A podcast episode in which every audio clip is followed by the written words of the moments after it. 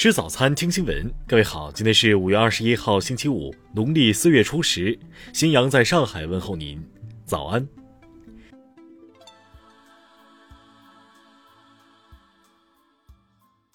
首先来关注头条消息。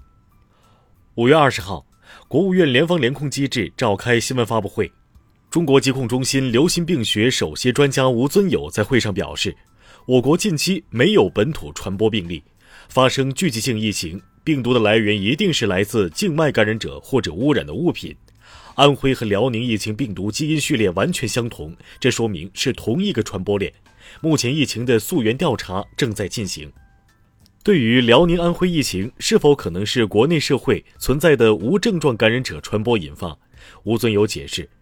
社会层面不会长期存在无症状感染者。无症状感染者的传染性比较小，只有长时间频繁接触才可能造成传播，比如家庭共同生活和共同劳动的环境。如果没有临床病例的话，病毒传播也会自动终止。吴尊友介绍，五月十四号，安徽通报了十个病例的抗体检查结果都是阴性，这说明感染发生的时间不长。结合安徽和辽宁完成的两轮筛查，此轮疫情的规模不会太大，不会像是今年年初那样的规模。但疫情提醒我们，需要警钟长鸣，防控措施不能松懈。听新闻早餐知天下大事。针对美威尔伯号导弹驱逐舰未经中国政府允许非法闯入中国西沙群岛海域一事，我外交部昨天指出，中方对此表示坚决反对。敦促美方立即停止此类侵权挑衅行为。国务院联防联控机制昨天召开发布会，会上透露，全国累计接种新冠疫苗接近四点五亿剂次，其中最近八天共接种超过一亿剂次。最高人民检察院消息，二零二一年第一批跨省监狱交叉巡回检查已启动，预计一个月完成现场检查工作。最高检方面称，跨省市监狱交叉巡回检查由此迈入常态化轨道。最高人民法院昨天下发通知，公布了自即日起作出的国家赔偿决定，涉及侵犯公民人身自由权的赔偿金标准为每日三百七十三点一零元。中国疾控中心专家昨天表示，接种新冠疫苗时。如第二针和第一针间隔超过八周，无需补种或重新开始进行接种，将缺的剂次补上即可。人社部昨天介绍，据统计，到目前为止，农村外出务工劳动力规模已经基本恢复到疫情前的水平。报告显示，二零二零年，我国居民营养状况和体格明显改善，膳食质量提高，食物结构发生变化。居民营养不足状况得到根本改善，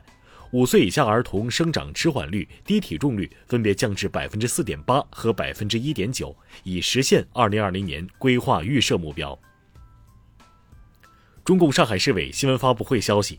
七月一号前，上海将举行中共一大纪念馆开馆暨“伟大的开端：中国共产党创建历史陈列”展览开幕仪式。下面来关注国际方面。美国国会众议院当地时间十九号表决通过法案，将成立独立委员会调查一月六号暴力袭击国会事件。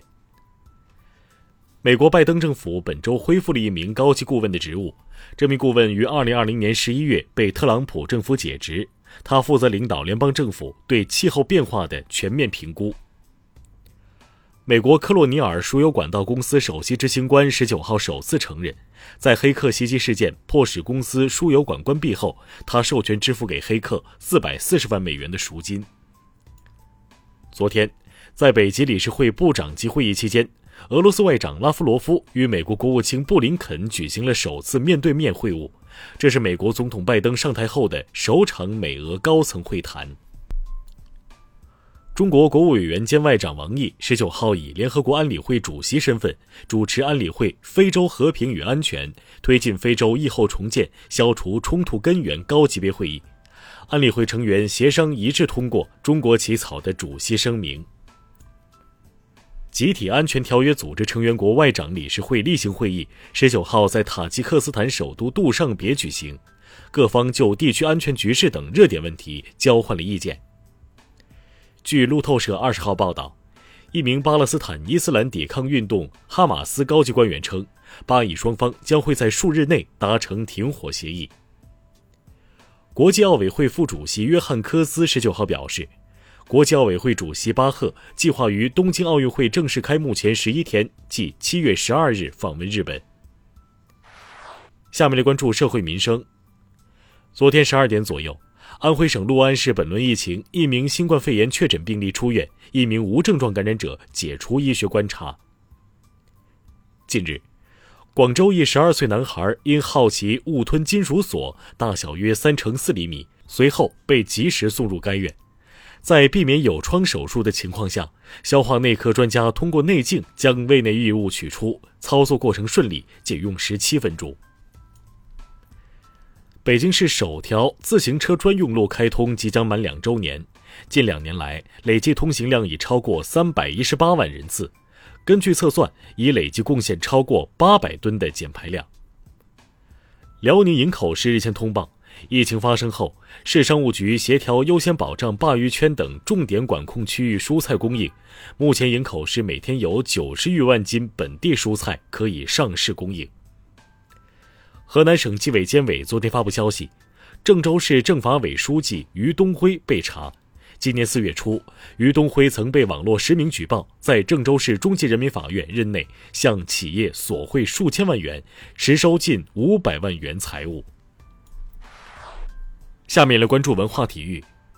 国际乒联二十号公布了东京奥运会乒乓球男女团体赛的阵容名单，其中男团十六支队伍，女团十五支队伍，共计九十三名选手确定参赛。二零二一年冰壶混双世锦赛继续进行，中国队循环赛第六场对阵爱沙尼亚，最后两局得到四分，以九比六获胜，结束三连败，目前战绩两胜四负。自然杂志最新论文称。科学家分别在星际彗星二 I 鲍里索夫和太阳系彗星中发现镍，显示出太阳系外的星际彗星二 I 鲍里索夫与太阳系彗星具有相似性。近日，国家天文台研究团队利用中国天眼 FAST 望远镜在观测中取得的重要进展，正式发布了二百零一颗新脉冲星的发现。该成果二十号在学术期刊《天文和天体物理学研究》上正式发表。以上就是今天新闻早餐的全部内容。如果您觉得节目不错，请点击再看按钮。咱们明天不见不散。